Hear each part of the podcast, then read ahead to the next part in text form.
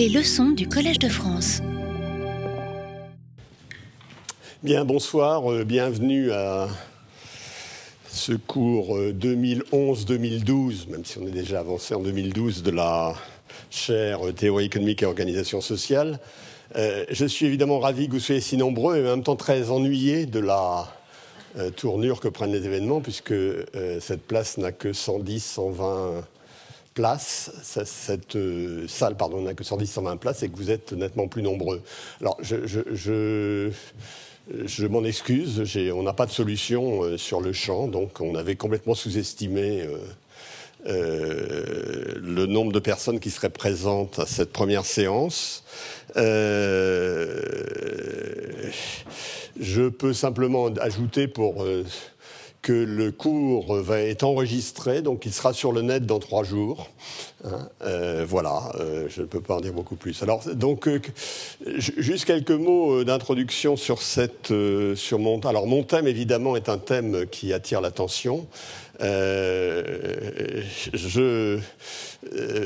bien entendu, comme d'habitude, je ferai je, ferai euh, écho à ce thème, bien entendu, dans mon cours, mais du point de vue de la théorie économique, de l'organisation sociale, c'est évidemment un sujet qui suscite énormément de questions du point de vue de la théorie économique. Et c'est évidemment ces questions du point de vue de la théorie économique que je vais euh, essayer d'analyser plus en profondeur. Donc, dans mon cours, il y aura des montées et des descentes. Hein. Souvent, il y a pas mal de montées. Euh, aujourd'hui, c'est plutôt de la descente, hein, au sens où je vais euh, mettre en, euh, en exergue ce qui est en amont du sujet, c'est-à-dire faire une présentation, je dirais pas euh, extrêmement euh, large, hein, je, dirais presque journalistique à certains, égards de la crise, ou du moins des liens entre la crise financière et la crise économique, en naturellement en ayant à l'esprit euh, ce que je viens de vous dire tout à l'heure, c'est-à-dire en essayant de dégager les questions qui se posent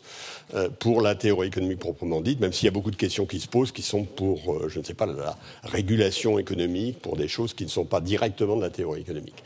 Voilà, euh, après cet avertissement, je me lance dans le vif du sujet et donc j'aurai ma première partie va donc essayer de faire un panorama euh, de ce qui s'est passé euh, entre 2008 et 2010. Hein, je m'arrêterai, je m'arrêterai assez tôt hein, et de passer ce qu'on peut appeler le passage de la crise financière euh, qui a euh, commencé de façon, enfin qui a probablement commencé au milieu 2007, mais enfin disons qui, est, qui, est devenu très visible début 2008, enfin milieu 2008 euh, jusqu'à le basculement de la crise financière à la crise économique. Alors la première question que je voudrais poser, c'est, je vais faire quelques remarques d'introduction. Hein, ces remarques d'introduction portent sur la question qu'est-ce qu'une crise hein? Euh, et je, vous propose ma propre euh, vision de ce qu'est une crise. D'abord, euh, tout le monde sera d'accord pour dire que c'est le dysfonctionnement d'une économie décentralisée. Alors, qu'est-ce que c'est une économie décentralisée? Ben, C'est les économies dans lesquelles on vit, c'est-à-dire dans lesquelles les actions économiques sont prises par des millions, voire des centaines de millions, voire en faire des millions d'agents, qui sont indépendants hein, et qui se déterminent selon leurs objectifs propres. Euh, bien entendu, euh, ce que je décris, c'est ce qu'on appelle euh, généralement des économies de marché, dans lesquelles il n'y a pas de décision centrale. Hein. Évidemment, les économies de marché sont associées historiquement au capitalisme. Hein. La capitalisme, c'est pas seulement des économies de marché, c'est aussi quelque chose qui est lié à la manière dont fonctionne le système financier, à la manière dont fonctionnent les entreprises. et une crise, naturellement, c'est euh, c'est associé au capitalisme. évidemment, si vous êtes dans un monde qui est régi par le Gosplan, euh, il n'y a pas de crise. Enfin, il ne devrait pas y en avoir, en tout cas, sauf si le Gosplan fonctionne très mal. Ça ne veut pas dire qu'il n'y ait pas d'autres inconvénients, mais évidemment, il n'y a pas des choses comme une crise. Alors, qu'est-ce que c'est euh, Qu'est-ce qu'il y a de quels sont les mécanismes de synchronisation dans les économies décentralisées dans lesquelles on vit? Euh, eh D'abord, le, premier, c'est l'ajustement des prix. Hein. Nous sommes dans un monde dans lequel euh, il y a des marchés. Sur ces marchés, il y a des ajustements de prix. Hein, la question de l'explication de ces ajustements de prix est une question difficile. Hein. J'en ai euh, beaucoup parlé dans les années précédentes. mais c'est évidemment une question qui reste à l'arrière-plan. Il y a des ajustements de prix, dans un premier temps, au comptant, sur les marchés au comptant. Mais il y a en même temps dans les économies de marché ce que j'appellerais un ajustement des attentes puisque ce que, font, ce que vous faites aujourd'hui comme euh, consommateur, épargnant, etc., dépend de l'idée que vous vous faites de demain. Hein. ce que fait une entreprise aujourd'hui dépend encore plus de l'idée de, ce qui va se passer demain. Hein. et euh, cette coordination des attentes, c'est ce qu'on appelle en langage savant la coordination des anticipations. Et fondamentalement, qu'est-ce qu'une crise? C'est une rupture brutale du chemin suivi par l'économie et d'une image collective de l'avenir qui était antérieurement, qui paraissait antérieurement solide. Donc il y, a, il y a rupture euh, des attentes hein, associées à la crise. Alors il y a évidemment des dysfonctionnements du mécanisme de prix, comme on va le voir, euh, etc. Euh, qui, et tout ça va de pair, naturellement. Donc, ceci étant dit, il y a évidemment toute une variété de crises hein, qui vont de la crise économique à la crise financière, de la crise sectorielle à la crise générale. Hein, il y a des crises qui touchent un pays, des crises qui touchent le monde, etc. Donc ça là-dessus, c'est ces remarques. Alors pour le, euh, pour le plaisir, je vais évoquer quelques crises euh, quelques crises antérieures. C'est pas pas nouveau les crises. Hein. alors je ne rentre pas à l'Empire romain. Je suppose qu'on en trouverait, euh, mais on a moins de documentation là-dessus. Hein. Une, une, des crises connues datant cette fois du XVIIe siècle est ce qu'on appelle la manie des tulipes en Hollande.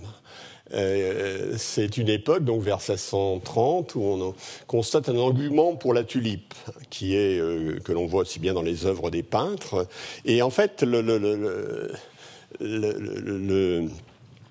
la culture de la tulipe devient une activité économique significative, en particulier dans les grandes villes de Hollande, comme Amsterdam ou, à la périphérie. Hein. et euh, il y a une activité commerciale également significative. Et en fait, de 1634 à 1637, on assiste à une montée progressive des prix des prix des oignons de tulipes. Alors évidemment, dans les tulipes, il y a beaucoup de variétés de tulipes. Hein. Ce qui monte, euh, c'est des oignons, c'est des tulipes rares. Hein. C'est des tulipes qu'on pourra montrer à ses voisins qui sont, qui sont euh, couronnées dans des expositions, etc. Hein. Euh, et on voit aussi s'affiner les instruments. Par exemple, les gens se mettent à vendre ou acheter des tulipes à terme des tulipes qui n'existent pas. Donc c'est quelque chose qu'on connaît bien. Et par exemple, en 1637, alors exemple, c'est exemple euh, que, que l'on donne habituellement, c'est qu'on a vendu un oignon au prix de deux maisons, ou à peu près de cinq années de revenus d'un artisan normal. Euh, alors, et euh, en février 1637, le cours s'effondre. Hein, et c'est la fin de ce qu'on appelle le commerce du vent. Et donc c'est un exemple d'une bulle spéculative. Alors quand je raconte cette histoire, il ne faut pas croire que euh, je, résume évidemment beaucoup d'informations qui ont été obtenues sur cette histoire, mais euh, cette histoire n'est pas nécessairement une histoire sur laquelle il y a euh, unanimité sur l'interprétation. Hein. On m'a prêté justement avant ce cours euh, un livre qui donne une histoire de la plutôt de la sociologie de l'histoire des tulipes, hein, dans lequel euh, l'auteur est donne des opinions tout à fait différentes de celles que j'avais vues dans un ouvrage précédent sur le même sujet. Donc je me garderai de trancher. Hein. simplement pour dire que ces épisodes anciens ne sont pas nécessairement des épisodes sur lesquels il y a consensus. Alors au XVIIIe siècle, j'évoque une deuxième, euh, une deuxième euh, bulle, hein, donc bulle spéculative, on va, ce mot va revenir un certain nombre de fois, hein, qui est la bulle des mers du Sud, hein, the South Sea Company Bubble. Alors la South Sea Company a été créée à Londres euh, en 1711. et en fait, elle savait comme fonction de gérer la dette britannique. Et grosso modo, la manière dont ça fonctionnait, si j'ai bien compris, c'est que euh, elle rachetait la dette aux particuliers contre des actions de la compagnie. Et le fait que la dette rachetée lui valait euh, une perpétuité à 6% d'intérêt donnée par le Trésor britannique. Et ce qui rendait la, possession d'actions euh, a priori désirable était le fait que cette compagnie s'était vu donner l'exclusivité du commerce avec l'Amérique latine. C'est pour ça qu'elle s'appelle South Sea, la, mer du Sud, en fait, c'est l'Amérique latine, enfin, c'est les mers d'Amérique latine. Et donc, euh, il y avait euh, le sentiment qu'elle allait euh, faire des profits tout à fait considérables. Et le prix de l'action de la il y a eu plusieurs émissions, il y a, toute une histoire compliquée, mais le prix a atteint, a augmenté régulièrement. Il y a eu un cours stratosphérique en 1720-1721 et effondrement de ce qui était ce qui va être considéré ensuite comme une bulle, puisqu'elle s'effondre, hein, en 1721. Alors parmi les perdants, il y a un qui est assez célèbre, qui s'appelle Isaac Newton, qui aurait perdu 20 000 livres. Euh, je ne sais pas ce que ça représente exactement, euh, mais enfin apparemment c'était beaucoup. Et il a déclaré, en tout cas on, l'a fait déclarer, euh, je peux prévoir le mouvement des astres, mais pas la folie des hommes. Donc l'objet de ce cours, c'est plutôt de prévoir la folie des hommes, donc c'est peut-être pas nécessairement très facile. Alors une autre bulle dont je vais vous sur laquelle on viendra aussi, c'est la bulle Internet. La bulle Internet qui part de 1998, hein, qui est liée à toutes les valeurs boursières euh, des, en général de jeunes, associées à des jeunes pousses, à du capital risque. Euh, et qui part de 98 et qui s'effondre vers la, fin de 2000. Alors vous voyez, il y a plusieurs, euh, plusieurs euh, graphiques. Le premier, c'est le, l'indice boursier standard, le Standard Poor's, qui, qui, reflète l'ensemble des valeurs boursières aux États-Unis. Il y a celui du Nasdaq, dans lequel il y a beaucoup de, il y, a beaucoup de compagnies type Jeune Pousse, Capital Risque. Et ensuite, il y a l'indice Internet lui-même, qui est un sous-indice. Et vous voyez à quel point euh, il y a eu un parcours chahuté, puisqu'on part à peu près de 100, on va à jusqu'à 1000. Donc ça veut dire que le cours a été multiplié par 10 en 2-3 ans. Et puis c'est à nouveau effondré assez rapidement euh, vers, euh, vers l'année 2000. Donc voilà, ça c'est une bulle, c'est une des bulles les plus récentes, euh, avec celle dont je vais parler maintenant, qui est la bulle immobilière qui a justement déclenché la crise financière de, dans laquelle dont on va parler maintenant. Voilà. Alors, la bulle Internet, on en reparlera. Alors oui, pardon, avant de parler de la, bulle immobilière, j'ai oublié, alors il faut... Euh, euh, last but not least, hein, j'ai oublié 1929. Hein. Alors là, 1929-2008, euh, est-ce que ce sont deux crises jumelles? Je mets un point d'interrogation, j'essaierai d'éclairer, donner une réponse à ça. Hein. Pour penser que ce sont deux crises jumelles, je, je, mettrai cette citation de Maurice Allais, c'est dans un article paru dans le Figaro en 1998 et repris dans Le Monde en 2009, et dans lequel il dit de profondes similitudes apparaissent entre la crise mondiale d'aujourd'hui et la Grande Dépression de 1929-1934.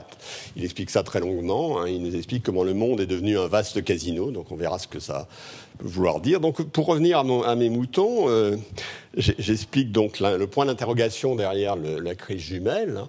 Euh, Qu'est-ce qui s'était passé aux États-Unis? Entre 1920, pour faire simple, entre 1921 et 1929, il y a eu une période de boom économique, en particulier de hausse de la production industrielle de 50% et une hausse, alors concomitante, mais beaucoup plus forte de la bourse, de 300% euh, À nouveau, hein, comme pour le je, note, le cas échéant, on essaie de trouver des indices comme ça. Hein. On peut noter qu'il s'était mis en place, euh, un peu avant 1929, un nouveau système d'achat à crédit d'actions. Hein. Comme pour les tulipes, il y, avait, eu des petits changements institutionnels. Euh, euh, est-ce qu'ils ont joué un rôle significatif dans l'histoire? C'est une autre affaire, mais ça a été souvent noté. Hein. Et il y a eu un crack. Alors ce crack a été contenu le jeudi noir, mais euh, trois jours après, le 28 octobre, c'était le lundi noir. La bourse a tombé de 13%. Et puis le mardi noir, elle a encore perdu 12%. Alors là, il y a vraiment, c'est vraiment un effondrement des cours boursiers. Euh, et cette baisse se poursuivra de 1930 à 1932. Elle va conduire à des pertes considérables, à des faillites bancaires, j'y reviendrai tout à l'heure, et elle a déclenché une crise mondiale. Ça, 1929. Alors 2008, euh, on est passé de la crise des subprimes à la dépression. A priori, 2008, euh, c'est une crise locale. C'est une bulle immobilière aux États-Unis et son retournement. Alors la bulle immobilière est associée au fait qu'on a mis en place, euh, s'est développé un système de crédit hypothécaire plus particulièrement favorable, sur lequel je viendrai tout à l'heure, et qui a nourri une hausse des prix de l'immobilier et qu'il y a eu retournement donc vers, vers de, fin 2006, etc. Ce qui s'est passé ensuite, malgré tout, c'est que cette crise a conduit à une, a été propagée dans le système mondial. En 2007, on a sauvé Northern Rock en Grande-Bretagne et il y a eu, euh, alors c'est ça qui a marqué vraiment le, tempo de la crise, il y a eu la faillite de Lehman Brothers en 2008. Donc. Et il y a eu ensuite donc une transmission, alors à nouveau c'est une crise, au début une crise immobilière, hein, ça, ça, ça, se propage au système financier, ça se propage à l'économie réelle. Donc il y a eu une euh, transmission synchronisée rapide à l'économie mondiale euh, en 2008-2009, il y a eu beaucoup de pronostics. Est-ce que ce serait en V? Alors ça, c'est simplement ou racine carrée, W. Hein, euh, ce n'est pas encore tout à fait tranché, euh, mais pas, mon propos n'est pas d'essayer de, faire de la prospective là-dessus. Donc ça, c'était aller. Alors, je, vais peut-être dire un petit peu, si, je veux dire quand même des choses un peu plus précises, je, vais essayer d'expliquer un tout petit peu la mécanique de ce qu'on appelait la titrisation, qui est euh, tout à fait euh, essentiel pour comprendre ce qui s'est passé dans cette crise financière, pour, comprendre une des choses qui ont changé dans le système financier. En fait, le système financier international a énormément changé dans les 40 dernières années. Euh, ça, c'est un des éléments des changements, hein, euh, qui est la titrisation. Alors, la titrisation, c'est on passe d'un modèle euh, pourquoi ça s'est développé, la titrisation? Ben, C'est lié à l'histoire. L'histoire, c'est l'histoire des années 80 aux États-Unis. C'est que les Saving and Loans Company ont été en difficulté. Pourquoi elles étaient en difficulté? Parce qu'elles avaient euh, consenti des crédits avec des hypothèques correspondantes, des crédits immobiliers, qui sont des crédits longs, à des taux d'intérêt euh, qui étaient, je sais pas, 5, 6, 7% mais qu'évidemment, elles finançaient ces crédits par des euh, par des emprunts à beaucoup plus court terme. On, reviendra beaucoup sur ce qu'est le rôle d'une banque, ce qu'elle fait dans ces histoires. Et euh, les taux d'intérêt courts s'étaient mis à croître considérablement. Si bien que les banques euh, devaient se refinancer à des taux supérieurs à ce qu'elles recevaient des prêts qu'elles avaient consentis. Et, donc, il y a eu une situation de crise, il y a eu des faillites. D'ailleurs, c'était probablement un épisode où le, volume des pertes était supérieur à celui qu'on a vu dans, les subprimes. Hein. Et donc, pour, euh, ça, c'était le, c'était le modèle originate and hold. Hein. Vous, vous êtes à l'origine du prêt et vous le gardez dans votre bilan. Et donc, on est passé de originate and hold à originate and distribute. Vous, vous êtes à l'origine du prêt, mais vous le distribuez, hein, vous le revendez ensuite à des gens qui acceptent de prendre un risque. Alors, comment vous le revendez? Bien, c'est au travers du processus de titrisation. Euh, alors, qu'est-ce qu'on, euh, la titrisation, on, on crée ça s'appelle en, français, on dirait, c'est des titres qui sont adossés à des créances hypothécaires. Donc, créances hypothécaires, c'est ce que vous avez lorsque vous prêtez à quelqu'un pour acheter sa maison et qui vous donne et que vous avez une hypothèque. Donc, et alors, quels sont ces titres En anglais, ça s'appelle MBS, c'était Mortgage Based Security. Alors que voilà, et comment on faisait pour faire ces euh, titres adossés à des créances hypothécaires, hein, euh, titrisés, c'est que on, un processus de mixage des créances. C'est-à-dire que vous prenez des, vous prenez des créances hypothécaires, vous les euh, joignez, vous faites un paquet, hein, vous en prenez quelques milliers, vous faites un paquet, et puis euh, ça ne s'arrête pas là, Le problème, c'est que la sophistication, l'imagination du système financier sont sans limite. Donc, euh, vous allez voir, ça ne s'arrête pas là. Ça ne sera même pas à l'étape suivante, ni encore à la suivante. Mais euh, la, première étape, ça consiste à dire, on va donner des priorités et droits différents. On va créer des tranches. Grosso modo, ces créances, on va les mettre dans des paquets différents qui sont plus ou moins risqués. Alors, il y aura une tranche euh, senior, qui elle n'est pas tout à fait pas du tout risquée ou peu risquée, hein, une tranche mezzanine qui est un peu entre les deux, et une tranche equity. Alors euh, equity, on peut souvent traduire par capital, fonds propres, mais c'est parce que je n'ai pas de bonne traduction ici, hein, qui elle est beaucoup plus risquée. Donc ces tranches ont des risques et donc des primes de risque différentes. Si vous acceptez d'acheter ces tranches, vous demanderez beaucoup moins d'intérêt si vous êtes dans la tranche senior que si vous êtes dans la tranche equity, c'est tout à fait normal. Ce risque, par ailleurs, alors c'est un premier grain de sable dans l'affaire, il est évalué par les agences de notation. Euh, alors, il y aurait beaucoup à dire, mais là, moi, je fais de la théorie économique, je ne fais pas de la, euh, fais pas de la politique économique, mais il y aurait beaucoup à dire dans la manière dont ça se, faisait exactement. Et autre chose, alors, euh, qui n'est absolument pas mineure, c'est que la titrisation se fait via un véhicule d'investissement structuré, un Structured Investment Vehicle. Hein, on, parle aussi à des choses à peu près équivalentes des conduits. Qu'est-ce que ça veut dire? Ça veut dire que une fois que vous avez fait ça, ça disparaît de votre bilan.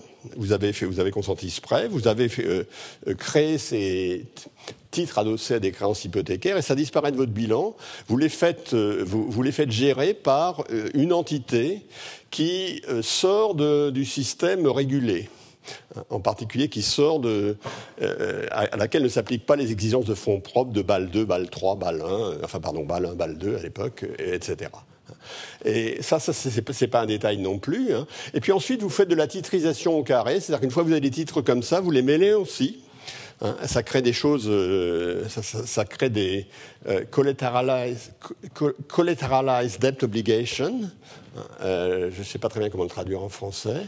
Et ensuite, vous le faites au carré, ça fait des CDO au carré, etc. Donc, euh, ça, c'est le processus. Hein.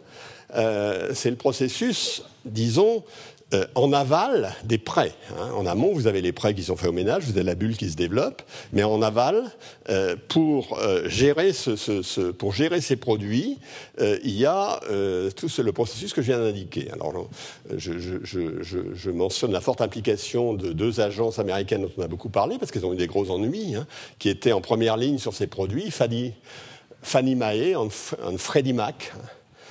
Euh, mais euh, ces agences, apparemment, d'après les gens qui, connaissent bien l'histoire dans le détail, euh, disent qu'elles étaient relativement prudentes, mais qu'on a cessé d'être prudent lorsque les investment banks, c'est-à-dire les banques d'affaires, se sont mises sur le marché hein, et ont, joué un rôle tout à fait important.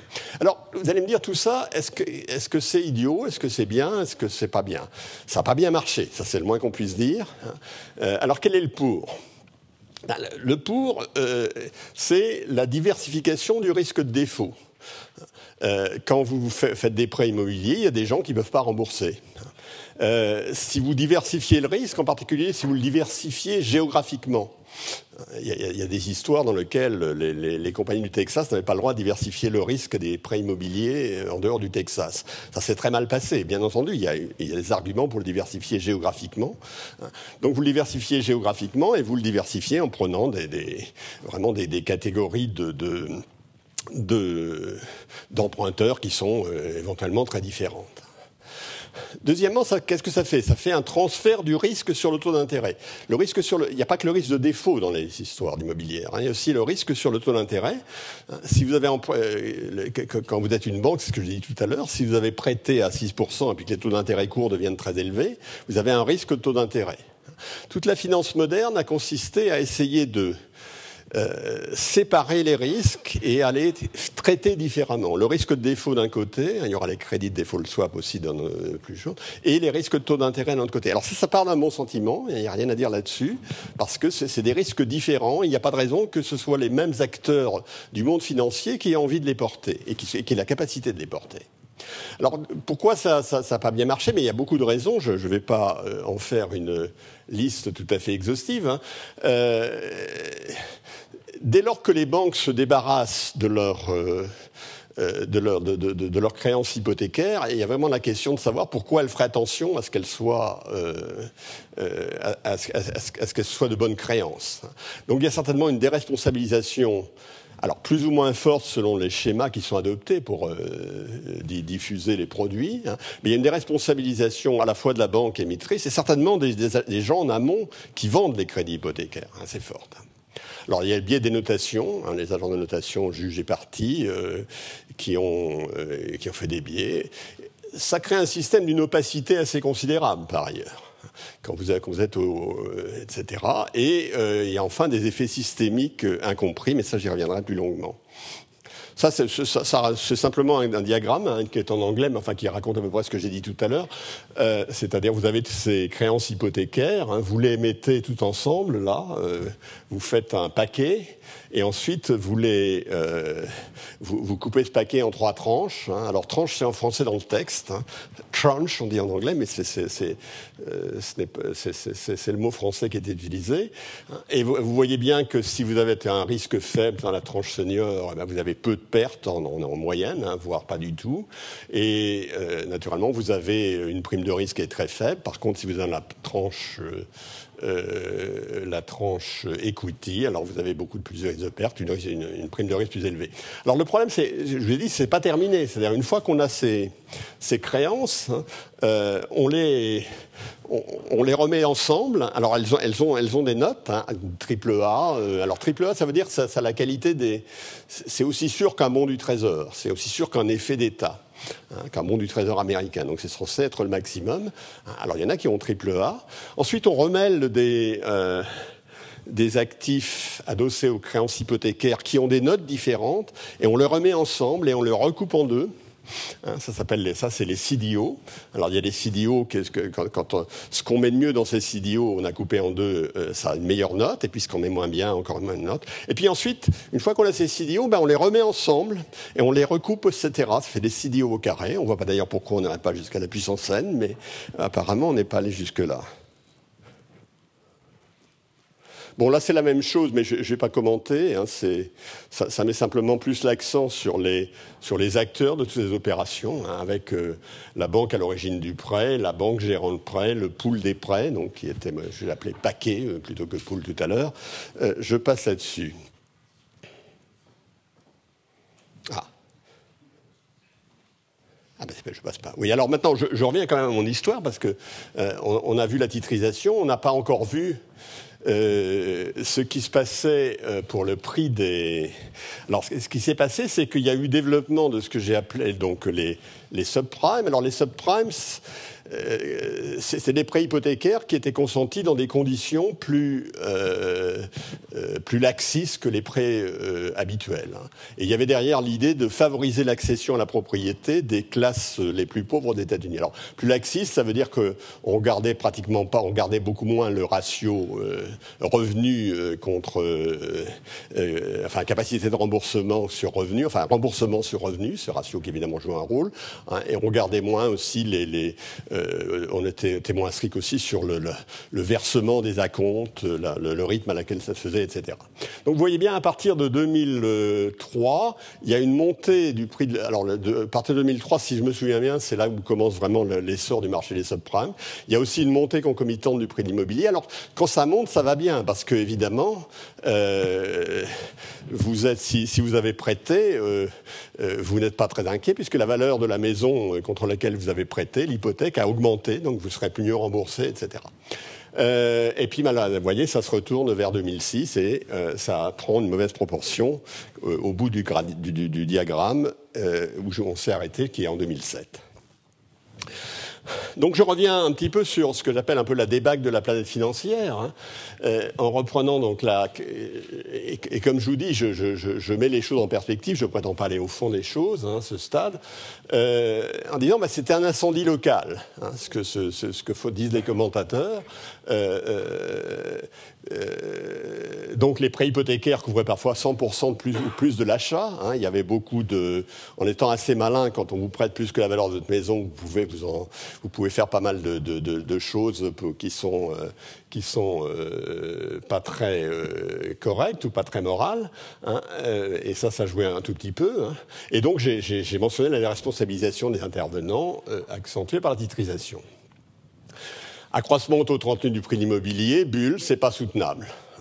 Alors on verra lorsqu'on parlera des bulles qu'est-ce qui permet de définir une bulle Dans le cas de l'immobilier, c'est malgré tout un des domaines dans lequel il est le plus facile de, dire bah, en ce moment on est quand même dans une bulle. C'est beaucoup moins clair, par exemple dans la bulle Internet, de savoir si on l'était ou pas. Le problème, c'est que c'est un petit incendie qui aurait pu être circonscrit. Hein. Euh, il y a des évaluations différentes de la, du montant des pertes associées euh, à la crise euh, euh, au subprime, stricto sensu. Hein, ça va de 300 milliards. J'ai lu 500 milliards. Il y avait une étude du FMI qui disait 500 milliards. Mais il faut bien voir que c'est à peine le quart de, des pertes qu'il y a eu en 2000 quand la bulle Internet, aux États-Unis, quand la bulle Internet a éclaté. Hein, et, ces pertes se sont prolongées pendant plusieurs années. Donc c'est pas grand-chose d'une certaine manière. C'était un petit incendie, un feu de forêt, qui s'est transformé en un tout petit feu, de, en immense feu de forêt. Alors pourquoi? Ça, ça, fait partie des choses que je trouve, que je continue à trouver relativement mystérieuses et qui, là, posent vraiment des questions de théorie économique intéressantes que je ne vais pas euh, que, je ne vais pas euh, euh, vais pas approfondir maintenant, mais sur lequel on viendra. Hein. Euh, alors, premièrement, c'est que les crédits subprime titrisés, donc je dis saucissonnés, si, si, vous voulez, hein, sont des sorties du bilan et, se sont trouvés partout dans le monde. Hein. Tout le monde avait des crédits subprime, les banques allemandes, etc. Et il s'est passé quelque chose, et, on, on est évidemment dans une économie mondialisée, de finances mondialisées avec une forte imbrication des établissements. Et donc il y a une sorte de panique généralisée, c'est-à-dire une perte de confiance dans les voisins liée au fait que peut-être qu'ils détiennent des, crédits subprime et que je, ferais mieux de ne pas leur prêter, hein, euh, qui est au... C'est un dans lequel il se produit des effets qui peuvent être des, effets dominos. Alors on a sauvé Northern Rock, on n'a pas sauvé Lehman Brothers, c'est ce qu'on a eu raison de sauver euh, Northern Rock je, je, suppose que euh, mon, mon, ami Mervyn King avait bien réfléchi à la question, mais euh, euh en tout cas, c'est une décision qui a paru, euh, qui a paru raisonnable. Et, euh, et puis peu à peu, ben, on est allé à l'effondrement du marché boursier, donc vendre des actifs, baisse cumulative, etc. Si vous voulez lire sur ce point, mais en regardant le point de vue cette fois de politique économique, un très bon texte, hein, c'est celui dont, dont je m'inspire, euh, lisez Martin Elwig, Causes of the Financial Crisis, donc, qui a un texte relativement plus long prononcé dans une conférence et qui, a, euh, qui est paru dans le, euh, le, le Forum, qui est euh, c'est un organisme de recherche allemand hein, qui est à Munich, et ça c'est leur, euh, leur gazette qui paraît, euh, qui paraît tous les trimestres, dont je me souviens. Il y, a une explication extraordinairement lucide, me semble-t-il, bien informée de ce qui s'est passé. Alors je, vous vante Martin Louis parce que j'avais invité il y a deux ans, je crois en 2009, hein, ou peut-être 2010, hein, pour qu'il nous parle de ça, et donc il a fait une conférence ici où il a raconté ce qu'il y a dans ce papier. beaucoup mieux que je ne pourrais le faire. Voilà. Donc maintenant, on passe de la crise financière euh, à la euh, crise réelle. Donc une répression rapide synchronisée. Je reprends un petit peu ce qui est sur le, sur le graphique ici. Entre l'automne 2008 et le printemps 2009. Baisse de la production industrielle et de PIB. Crise financière induite euh, problème de normalisation des marchés interbancaires, ces marchés sur lesquels les banques échangent entre elles les, créances, et euh, menace sur le commerce international. Quels sont les mécanismes à l'œuvre? Les mécanismes à l'œuvre sont des mécanismes assez standards, hein, sur lesquels on reviendra, puisque on, on s'intéresse à la théorie de la crise, hein, euh, et sur lesquels je, je mets l'accent sur ce pour moi, les plus importantes, c'est le changement de l'image de l'avenir, c'est-à-dire la,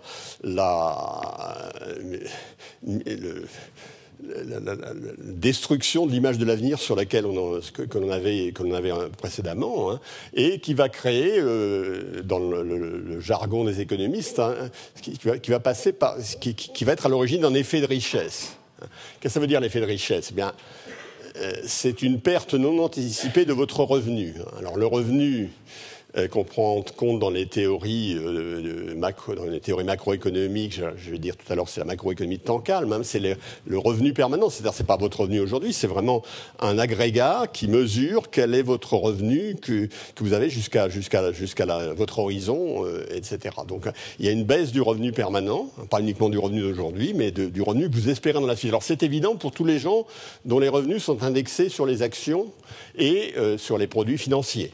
Si, vous, si la bourse baisse et que vous avez euh, la moitié de votre patrimoine en bourse, vous êtes certainement beaucoup moins riche et ça ne vous donne pas envie de consommer énormément.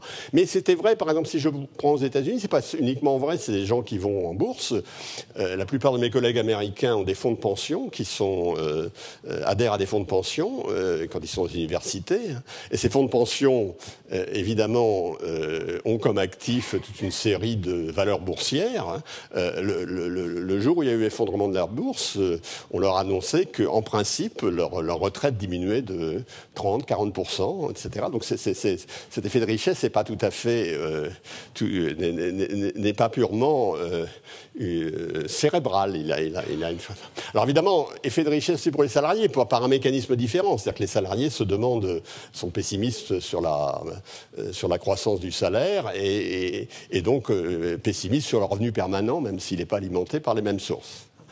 Euh, accroissement de l'incertitude, ça aussi, il y a une certaine paralysie dans le de décision, qui conduit à réduire la consommation, conduit à l'attentisme, hein, alors qui touche d'abord les biens durables pour des raisons évidentes. Les biens durables, vous, pouvez, votre voiture, vous pouvez la garder un peu plus longtemps, etc.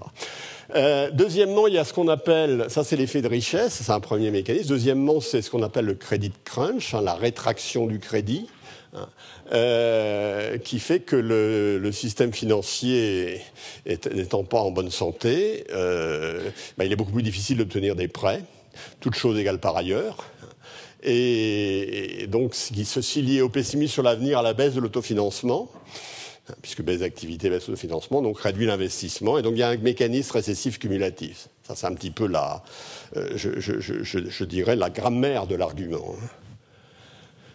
Alors, pour illustrer un petit peu euh, euh, la partie euh, réelle de la crise, hein, en m'arrêtant toujours en 2010, vous voyez ici les taux de croissance du PIB par habitant dans divers pays ou groupes de pays, hein, et vous voyez que la crise a fait passer la Chine de 12 à 8% c'est quand même une chute assez forte, mais ça, semble, des taux de croissance relativement élevés vu de, chez nous, hein, même vu de chez nous à n'importe quel moment de l'histoire. Euh, pour l'Inde, on serait passé de 8 à 4, donc euh, le taux de croissance a été divisé par deux. Et pour, vous voyez, pour les pays de l'OCDE, en, en 2008, euh, on, va à zéro. 2009, on a des taux de croissance négatifs de, 2, 3% presque 4%, hein, et ça remonte ensuite, etc. Donc ça, c'est les effets réels de la crise financière hein, que j'illustre par ce, grand graphique, hein, qui sont difficiles. Alors, je vais sans doute euh, passer rapidement là-dessus. Là-dessus, c'est simplement repris un, diagramme que j'ai pris d'ailleurs d'une euh, lettre de l'INSEE, dans lequel ces choses sont fort bien expliquées, qui est, de, de 2009 ou 2010, je ne me rappelle plus, hein, dans lequel il y a un petit peu toutes les tous les axes de transmission que j'ai soulignés qui sont repris là-dessus. Hein. Et vous voyez bien, souvent, il y a des flèches qui vont dans les deux sens. Hein. C'est bien parce que si, euh, si vous avez une baisse des anticipations, si vous avez une baisse des actifs financiers, euh, ça, inclut euh, une baisse de l'activité intérieure, mais une baisse de l'activité intérieure implique aussi une baisse des actifs financiers, donc ça indique l'ensemble des rétroactions. Alors, malgré tout, il y a le haut et le bas de ce tableau. Hein.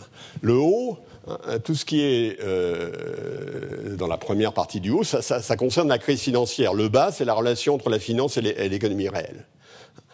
Donc, je crois que c'est quelque chose qui nous donne une bonne idée de, type de mécanisme à l'œuvre, de façon un peu synthétique et agréable, j'espère.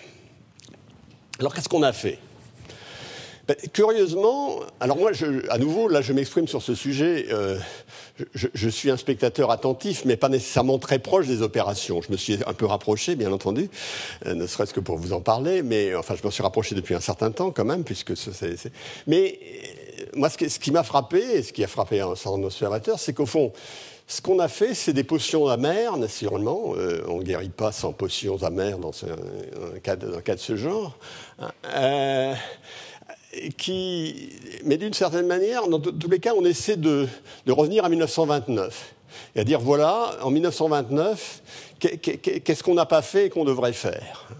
Alors la première, le premier, la première leçon, de 1929, c'est la, la, leçon de Friedman qu'on a reprise complètement. C'est-à-dire que Milton Friedman dans un ouvrage avec Anna Schwartz, paru dans les années 60, qui est une histoire monétaire des États-Unis, qui, qui allait de la fin du 19e siècle à, à, euh, à 1960, hein, qui est un ouvrage monumental, etc., a avancé l'idée, enfin, a, a, défendu très vigoureusement la thèse selon laquelle tout ce qu'on avait fait de 30 à 32 au point de vue politique monétaire était une catastrophe, parce qu'on aurait dû sauver les banques et on ne les a pas sauvées.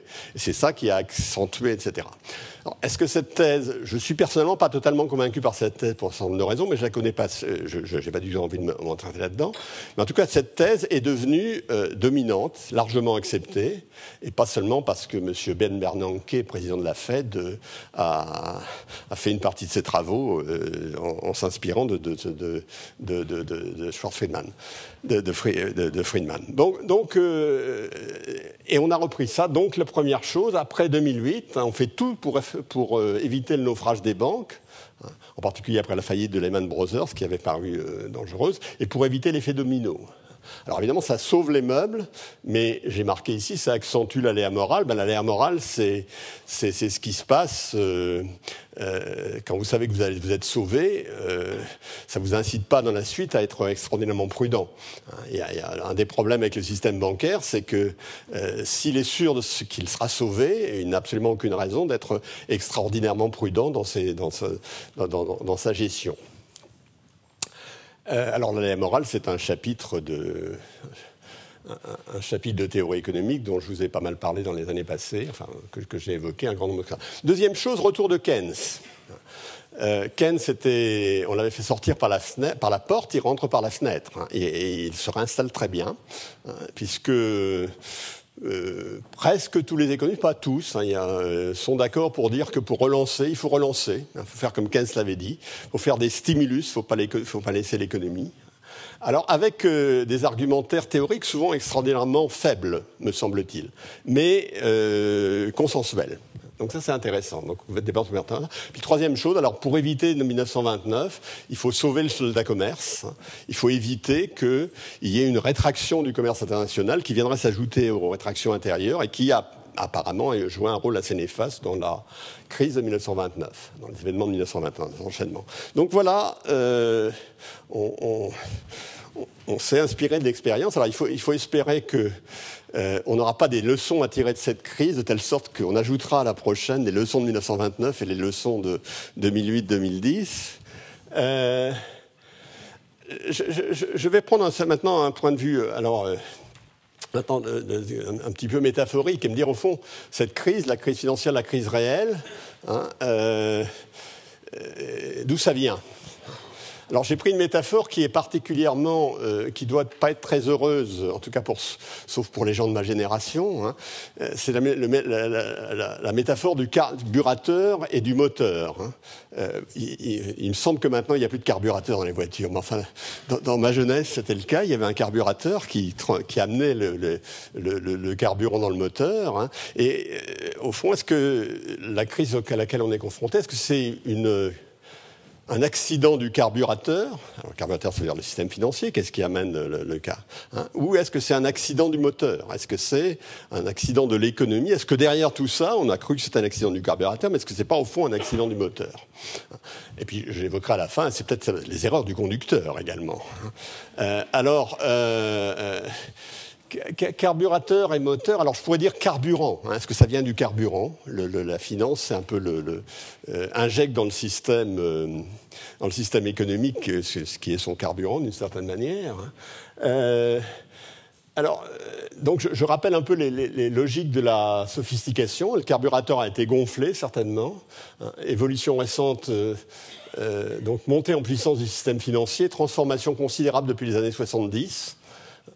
Euh, et euh, sur laquelle on reviendra. Hein. Ce, sera un, des sujets d'un de mes cours, ce sera un des sujets de l'intervention de euh, Michel Aglietta dans, trois semaines, je crois. Donc c'est un sujet sur lequel on reviendra. Hein. Alors dans, cette évolution, il y a la fin de ce qu'on a quelque chose que vous avez sûrement entendu parler, si vous lisez le journal, le Glass-Steagall Act, qui datait de 1933, c'est-à-dire de la crise américaine, et qui imposait une séparation entre les banques de dépôt et les banques d'investissement.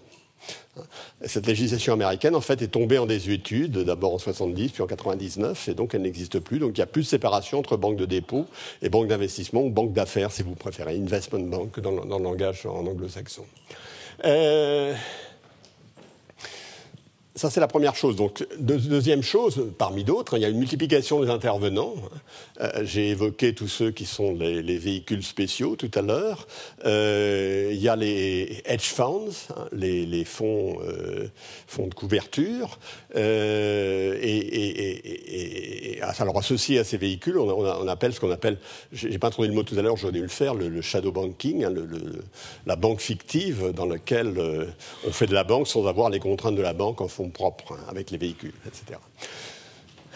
Troisièmement, une industrie mondialisée. Ça, c'est vraiment une des choses les plus frappantes. Hein. Il s'agit évidemment d'une industrie mondialisée. Alors, les évolutions récentes, je continue. Alors, c'est la multiplication des produits. Je vous ai parlé de la titrisation, des CDO, des CDO carrés, mais naturellement, il y a eu bien d'autres choses. Hein. Les crédits default swap, qui sont des titres, enfin, qui vous permettent de vous assurer contre le risque de défaut. Euh, sur lequel je reviendrai, et bien sûr la multiplication des produits dérivés. Les produits dérivés, à nouveau, c'est pas nouveau, c'est pas nouveau dans le système financier, mais ça s'est beaucoup développé. il y a eu des dérivés de dérivés, à nouveau des choses. Euh, euh, alors. À, ce propos, je peux, raconter une histoire qui est liée d'ailleurs au, au CESIFO dont je parlais tout à l'heure. C'est-à-dire Hans Werner Sinn, qui est le directeur du CESIFO à Munich, vient un jour à la Banque de France. Et il rencontre des gens qui ont comme mission de contrôler un peu ce qui se fait sur la place de Paris. Euh, et alors il discute avec eux, et alors ils lui disent, écoutez, on a une nouvelle à vous dire, hein, maintenant. Donc ils ont le droit de donner leur avis sur l'introduction des produits qui sont, qui sont dans le système. Alors il dit, bah, écoutez, on va vous dire, on va dire quelque chose, hein. à partir de maintenant, euh, on ne va accepter que des produits dont on comprend le fonctionnement. Quand on ne comprendra pas le fonctionnement, on va le refuser. On dit, je, vous félicite, c'est vraiment bien. A priori, ce pas des gens totalement idiots, donc en plus, euh, ils arrivent à, comprendre des fonctionnements relativement compliqués. Puis il revient quelques mois après, il rencontre les mêmes personnes, et il leur demande, alors ça a bien marché votre affaire? Ils dit non. Pourquoi? Alors, On était obligé de renoncer, on, s'est accroché, mais finalement on a renoncé. Mais pourquoi alors? Bah, Parce que si on dit non, on le retrouve la City le lendemain, ce produit qu'on refuse ici. Donc c'est un problème de, concurrence des régulations, hein, un problème de, faillite de la, concurrence, enfin, en l'occurrence la concurrence des régulations ou des dérégulations entre les places qui, qui jouent un rôle. Euh, alors à nouveau, euh, je, comme je suis un peu en retard, j'allais plus vite. Hein. Il, y a, des arguments pour et des arguments contre. Hein. Les arguments pour, c'est évidemment euh, la mutualisation, compléter le marché, hein, diversifier les risques. Euh, les arguments contre, c'est évidemment que ça crée beaucoup d'opacité. Alors, l'histoire des produits que je viens de donner donne une, une idée de l'opacité interne. Quand vous discutez avec des gens qui ont été dans les banques, certains de mes amis l'ont été, euh, on se rend compte qu'ils comprennent qu'une partie des choses qui se passent dans la banque. Et, en discutant avec eux, on se demande s'il y a quelqu'un dans la banque qui comprend l'ensemble. C'est ce que j'appelle l'opacité interne. Deuxièmement, y a de l'opacité externe. Alors, c'est les produits indéchiffrables, hein, des dérivés de dérivés, c'est ce que je disais tout à l'heure. Et troisièmement, je dirais, il y a l'opacité systémique qui est à la fois beaucoup plus difficile à comprendre et, beaucoup plus importante probablement, c'est que dans un système comme ça, est-ce que, pour reprendre mon dada, mon vocabulaire, mais également mon, dada intellectuel, est-ce que la coordination des anticipations euh, reste plausible ou est-ce qu'elle cesse de l'être? Alors, bon, je, bon, panne de carburateur, je, Là, je, parlerai des réglages du carburateur. Comme je suis en retard, je vais passer là-dessus. Hein, j'en ai dit un tout petit mot, un tout petit peu mot. J'aurais voulu dire un mot sur les mathématiques financières qui ont été accusées de, euh, de tous les maux, hein, en particulier par un, ancien Premier ministre avec qui par ailleurs j'ai de bons rapports, mais euh, je pense que c'est complètement erroné. Les mathématiques financières ne sont pas... Euh, elles ont peut-être contribué à donner au système une certaine confiance, mais elles fonctionnent, les, les, modèles de mathématiques financières. Alors, j'en avais présenté dans mon cours sur la finance il y a quelques années. Hein, je, vais expliquer comment on, valorisait les options par la méthode Black et Scholes, hein, quelle était la logique de ça. Donc c'est ça les mathématiques financières, c'est assez compliqué, mais ils le font sur des hypothèses d'un monde stabilisé. Euh, c'est pas eux qui font. Alors, ils, ne prétendent pas décrire l'ensemble des enchaînements de l'économie du monde et de,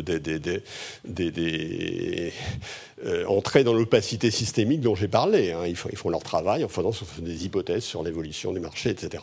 Donc, ils sont sûrement pas directement, ni même très, de façon très, très significativement responsables.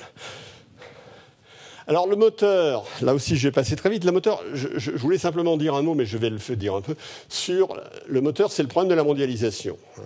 Euh, une des questions que je vais poser, que je continuerai à poser pendant ce cours, c'est au fond, est-ce que cette crise, c'était une crise de la globalisation financière ou est-ce que c'était une crise de la globalisation tout court?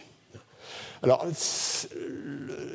là, je voulais mettre en exergue, mais, ou en opposition, la mondialisation du XIXe siècle et la mondialisation du XXe siècle. J'irai pas évidemment au bout de ces, analyses. Hein. La modélisation du XIXe siècle, c'est euh, la fixité des facteurs. Enfin, c'est une chose tout à fait étonnante, c'est que les schémas intellectuels relativement convaincants qu'on a euh, mis en exergue pour expliquer la mondialisation du XIXe siècle ne sont apparus que vers 1920, avec les économistes scandinaves, avec Cher et Olin, qui ont proposé une vision qui euh, semblait tenir un peu la route. Alors c'était une mobilisation, c'était le temps des facteurs euh, fixes, hein, la terre, euh, le travail, le capital relativement immobile et des biens qui, eux, étaient mobiles. Hein. La mondialisation du XXe siècle, c'est un peu autre chose. Hein. elle se caractérise par un éclatement de la production, un certain saucissonnage de la production. On fait une chose à un endroit, une autre à Singapour, etc. Euh, et l'échange, donc les ateliers d'entreprise tendent à être répartis dans le monde. C'est évidemment une tendance qui n'est pas complètement euh, concrétisé à ce jour. Hein. Euh, et un point que je voulu souligner, c'est que les entreprises multinationales euh, sont à l'origine d'un tiers du commerce mondial. Donc vous avez le, rôle joué par les entreprises, entreprises nationales, multinationales dans, dans l'équilibre des échanges est totalement différent de ce qu'il était au XIXe siècle. Bon, je, passe sur les commentaires. Ça induit évidemment une concurrence beaucoup plus directe. Hein. La concurrence indirecte à la Cheroline entre le travail euh, ici et le travail là devient beaucoup plus vive, d'une certaine manière. Dans les deux cas, il y a mondialisation de la finance, je ne reviens pas là-dessus, au XIXe siècle. Au XIXe siècle, hein, la, mondialisation du XIXe siècle, ça va de 1846 à 1906-8. Ça dure 60 ans. Hein, et c'est quelque chose. Il y, a, mondialisation de la finance, euh, mais évidemment une mondialisation un peu différente, puisque ici, euh, on n'est plus sous les talons or, hein, Bretton Woods est terminé, euh, on a changé de système monétaire. Donc c'est un peu ça que je voulais dire par le moteur. Alors, quid du conducteur? Euh, Est-ce qu'on n'a pas fait des erreurs? Bien, entendu, hein, des fautes, de régulation, euh, politique monétaire accommodante, on y reviendra là-dessus, hein, qui est sans doute à l'origine du gonflement de la bulle immobilière, euh, etc. Et je, mets cette phrase de Robert Solo parce que je crois qu'elle illustre un peu ce que je voulais dire, si je veux aller vite maintenant. Hein, c'est que lorsque des flux énormes de capitaux liquides coulent à travers le monde. Alors, les flux énormes, c'est ceux qui sont générés par le fait qu'il y a de l'épargne considérable, par exemple, en Chine, hein, et il y a des besoins d'investissement considérables aux États-Unis. Hein. Euh, il est possible qu'ils débordent de leur vase. Et ça, c'est un petit peu ce qui est à l'arrière-plan, c'est ce qui est à l'intersection de la mondialisation euh, économique et de la mondialisation financière. Elle, induit euh, euh, et, je crois que c'est illustré par ce, par ce graphique hein, qui euh, vous montre les surplus commerciaux alors, du Japon, du Brésil, de l'Inde, de la Chine, des producteurs, ou du Japon, des Brésiliens de Chine, euh, en fonction du temps, et du déficit américain en face. Alors les deux, c'est évidemment le système financier qui, règle ça d'une certaine manière, hein, d'une manière ou d'une autre. De même, Là, l'effet sur les euh, taux d'intérêt aux États-Unis, hein, sur les taux d'intérêt longs. Alors, les taux d'intérêt longs, c'est plutôt les choses structurelles, que celles que je viens de montrer, qui jouent un rôle. Les taux d'intérêt courts, il y a aussi la politique monétaire. Vous voyez bien la, politique monétaire des années 2000 après l'effondrement de la bulle Internet, que vous voyez apparaître ici. Hein. Donc, euh, tout ça, c'est dans, le paysage. Hein. Alors, je ne pas. Je vais passer là-dessus parce qu'en fait, c'est. Euh, Robert Boyer va nous parler sûrement de ces choses d'une autre manière. Et je voudrais prendre les, cinq minutes qui me restent pour dire quelles sont les questions posées pour la théorie. Pour mon, euh, euh, je reviens dans mon village et je me dis, ayant visité le champ de bataille, je me dis qu'est-ce que, qu'est-ce que je peux rapporter? Alors je veux dire, c'est que la théorie elle est interpellée, hein, parce que on croyait qu'on était dans il y, a ce qu'on appelait, il y avait eu depuis, depuis 20 ans, 30 euh, ans, ce qu'on appelle l'épisode de la grande modération. On avait l'impression que nos économies étaient devenues calmes, des économies de temps calmes. Alors premièrement, ce que montre ce graphique, c'est que la grande modération, c'est une illusion. C'est une illusion d'optique des pays riches, des pays de l'OCDE.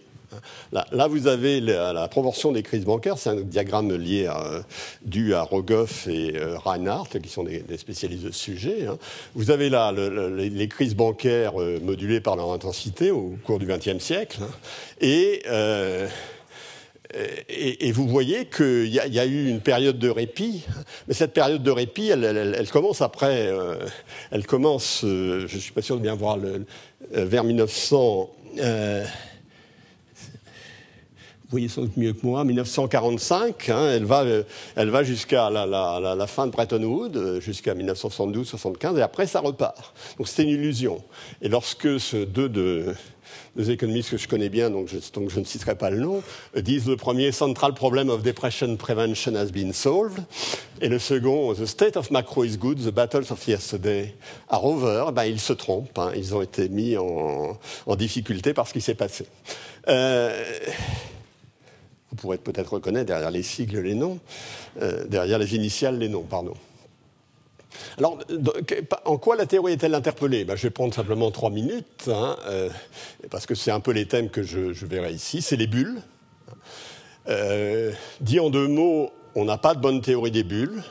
J'essaierai de vous montrer. Ça ne veut pas dire qu'il n'y ait pas beaucoup de littérature. Il y a beaucoup de littérature théorique sur les bulles, beaucoup de littérature empirique, bien entendu. C'est un phénomène euh, qu'il faut appréhender d'abord de manière empirique, beaucoup de littérature théorique, mais on n'a pas de vraie théorie. Hein. donc les bulles, pour moi, c'est un otni, hein, c'est-à-dire un objet théorique non identifié, euh, et euh, on essaiera de, comprendre un peu mieux. Deuxième chose, et qu'on va évoquer aussi dans le cours, c'est, je dirais, le retour de Keynes, on va tout à l'heure, mais c'est le retour de la monnaie. Ça, c'est, la chose la plus, étonnante pour, euh, pour un voyageur comme moi, c'est le retour de la monnaie. En fait, je m'étais dit que je ne, dans mes cours au collège, où j'essaie de traiter tous les sujets, je ne je ne parlerai jamais de la monnaie. Et la raison pour laquelle je m'étais dit, je m'étais décidé à ne jamais parler de la monnaie, c'est parce que je trouvais que je ne comprenais pas assez bien ce qu'était la monnaie. Alors maintenant, si je vais en parler cette fois, c'est pour deux raisons. D'une part, il y a retour de la monnaie, donc ça redevient important. Deuxièmement, je ne comprends pas mieux comment ça fonctionne, mais je me suis rendu compte que beaucoup de gens dont je pensais qu'ils comprenaient beaucoup mieux que moi ne comprennent pas beaucoup mieux non plus. Donc je, pense m'être rapproché du peloton. Euh, et donc je parlerai de la monnaie. Euh, alors évidemment, ça c'est une vieille question, hein, la Curaçao School contre la Banking School, je vous raconterai un peu ce que c'est, le monétarisme contre le keynésien la vision des banquiers contre la vision des économistes, ça a toujours été euh, des, sujets de clivage hein, dans, le monde euh, dans lequel nous vivons. Et puis tout avait disparu avec les grandes modérations. Avec les grandes modérations, la Banque centrale, il on s'était dit, il y avait un consensus, elle doit appliquer la règle de Taylor. je vous parlerai de la règle de Taylor, hein, vous verrez, j'ai même écrit sur la règle de Taylor, donc je, connais pas, je connais quand même un petit peu des choses. Hein. Et donc si la banque, euh, la banque, bah, c'est un sujet technique la monnaie. Si c'est un sujet technique, bah, la banque devrait être indépendante. Euh, donc, etc. Toutes ces choses sont liées.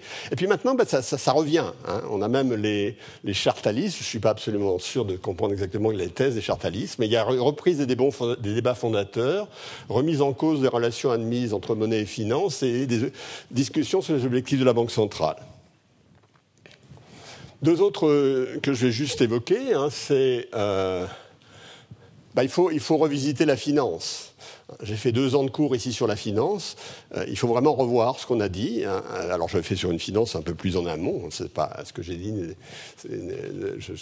ça ne met pas en l'air tout ce que j'ai dit. Je ne veux pas dire ça, mais euh, il était bien évident qu'il faut qu'on essaie de comprendre mieux les marchés financiers hein, et le plus, mystérieux d'entre eux, le marché boursier, qu'on comprend très mal au sens où euh, il y a énormément de, puzzles, comme on dit en anglais, hein, de euh, de,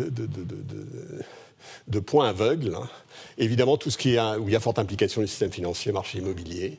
Je parlerai d'efficacité informationnelle des marchés. Euh, euh, efficacité informationnelle des marchés, euh, qui, est un mot magique qui a nourri la confiance des acteurs de marché dans, le fait que tout allait bien. Euh, on parlera de liquidité. Ça aussi, c'était un peu tombé à l'eau, la liquidité, maintenant, si j'ose dire. Hein, et la liquidité revient à sa surface. et puis, question de théorie. Alors, les limites de la macroéconomie de temps calme. Macroéconomie de temps calme, c'est les cycles réels, les nouveaux keynésiens. Et je mettrai l'accent sur les points aveugles, c'est-à-dire la relation monnaie-finance et économie réelle. Ça ne veut pas dire que je euh, donnerai des, idées totalement, que j'ai des idées totalement clarifiées sur le sujet ou que euh, les économistes dans leur ensemble ont des idées totalement clarifiées. Et puis, évidemment, question pour la théorie, c'est commerce et équilibre financier dans une économie mondialisée. Je mets simplement le dernier, je le reprendrai la fois suivante. Hein.